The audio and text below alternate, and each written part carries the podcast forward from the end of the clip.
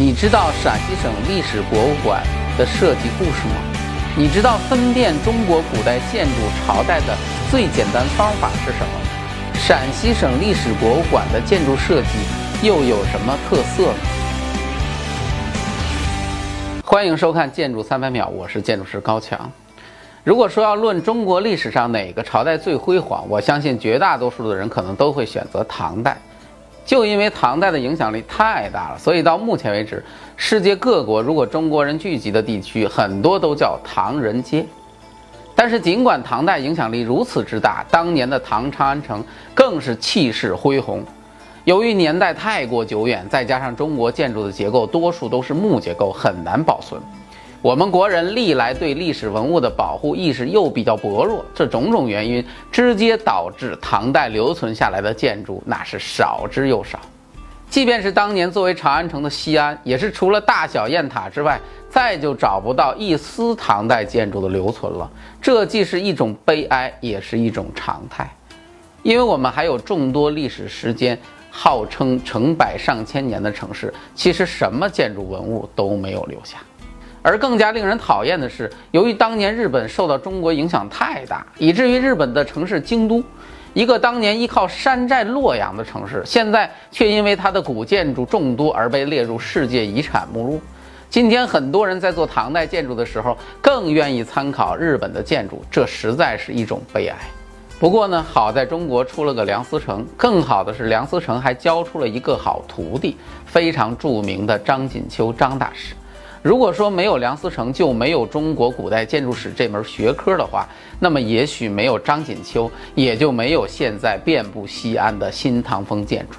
作为唐风建筑的开创者和推广者，张大师拥有众多成名的作品，而这些作品中，无疑陕西省历史博物馆是其中最具代表性的一个，同时也是张大师的成名之作。凡是去过西安旅游的人，应该都去过这个博物馆。这个博物馆不仅展品丰富，建筑也非常的雄伟。虽然年头有点久了，但是建筑整体依然非常令人震撼。唐代的痕迹很重，给人一种非常稳重大气的感觉。说到这里，就不禁要说一下，到底什么样的建筑是唐代的建筑呢？唐代建筑和明清建筑又有什么不同呢？其实说起这个话题啊，我是非常惭愧的，因为我自己呢对中国古建史的学习，在大学的时候就是非常糟糕的，所以呢只能给大家讲点很粗浅的知识，说的不对的地方大家随便拍。其实中国古代建筑的划分是把唐和宋划到了一起，统称为宋式建筑。原因很简单，因为我们现在有一本宋代流传下来的古建宝典《营造法式》。而唐代呢，除了屈指可数的几个建筑以外，关于建筑的文献资料那是一无所有。在这种很有限的条件下，就把唐代和宋代暂时划到了一起。而且据我所知，现在在做仿唐建筑的时候，很多人参考的主要的资料就是这本宋朝的营造法式。而对于明代和清代建筑的研究呢，相对好一些。再加上清代也有一本建筑秘籍《工程做法则例》流传下来。于是呢，这两个朝代就一般统一归为清式建筑。那么宋式建筑和清式建筑最主要的区别是什么呢？内容不少，但是最好理解的就是关于斗拱的区别。斗拱是中国传统建筑的典型构件，这个构件开始诞生的主要原因其实是柱头的演变。我们今天看古希腊、古罗马的柱式，我们能发现柱式的精华其实都在头上。古代欧洲人在柱头的造型上弄了一大堆的说法，一会儿男一会儿女。那我们古代中国人的柱子怎么就那么简单呢？其实斗拱就是柱头的一个演变。那么最早的斗拱和柱子是连为一体的，简单粗大。后来由于太重视这个柱头了，就不停地改造它。是由唐代的时候，斗拱就已经开始成为出挑屋檐的最主要的结构支撑构件了。而到了宋代呢，每两个柱子之间就把斗拱组合的数量增加到了两组。大家记住啊，两组，这个基本就是唐宋建筑的上限。到了明清时候，斗拱由于不仅可以受力，做多了呢还特漂亮，可以装饰建筑。于是呢，斗拱的数量就急剧增多，结构作用反倒变成次要的了，更多是为了装饰。于是呢，就有多少做多少，两个柱子之间最多都做到了八组。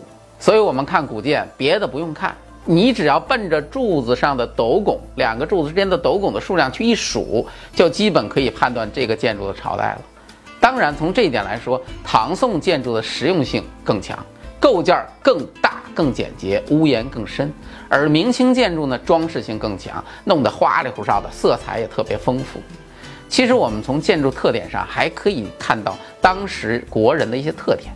唐宋时期的人啊，估计应该是比较直爽的，而且特别实在，贪污腐败的官员应该是比较少的。而明清的时候的人呢，由于朝代的特色，导致呢人们都特别小心，非常谨慎，做事情那是虚的多，实的少，溜须拍马的特多，贪官就更不用说了。这个事情呢，我们今天的人大概也会有一定的同感。现在呢，咱们回到陕西省历史博物馆，再来看看这组建筑，我们可以看到，这是一组结合了现代建筑艺术的唐风建筑。这组建筑的立面造型采用的是宫殿式造型。这个呢，主要是为了表现西安作为唐首都的气魄与特点，而细节做法呢，包括像斗拱这些元素，采用的是唐代的处理方式，简洁大气。更重要的是，这个虽然是现代的混凝土建筑，结构上依然都处理为受力构件，就是那个斗拱，不是纯粹的装饰。从内在上来说呢，也非常符合唐代的气韵。建筑的屋顶采用的是五殿。中间最主要的建筑采用的是古建当中的最高级别的标准重檐五殿。时间关系，今天我们就不再讲中国古建的精华那个大屋盖了，以后有机会再说。总之呢，陕西省历史博物馆是一组以唐代宫廷建筑为蓝本的建筑群体，整体呢布局工整，造型既稳重也不失变化，确实堪称经典。张大师呢，因为这个建筑当年一炮而红，从此走上了发扬唐风建筑的道路，也因此对西安建筑风格的走向和城市的变化起到了巨大的推动作用。也因为对这座城市的贡献，因为对中国古建筑的特殊的这种贡献，张大师呢收获了无数的奖项与赞美。但说实话，直到今天，我对于中国古建依然有着非常多的困惑。中国传统建筑的诞生，更多是因为那个时代的建筑材料与功能要求，无论是柱子、斗拱还是屋顶，这些东西在当年都各自有着自己的建筑使命。但是时代发展到了今天，当我们用钢筋混凝土去模仿当年的建筑造型，当我们用现代的技术去解决古代的问题，这个意义到底何在呢？也许这不过是现代建筑的一种幻象，不过是现代建筑的一层外衣。这种幻象和外衣的背后，到底代表的是中华文化的再度崛起，还只是我们面对自己缺失文化的一种自我安慰呢？进入微信，点击搜索框，搜索公众号“强词有理”，选择那个黄色的小头像，点击关注，您就可以第一时间看到我们的节目了。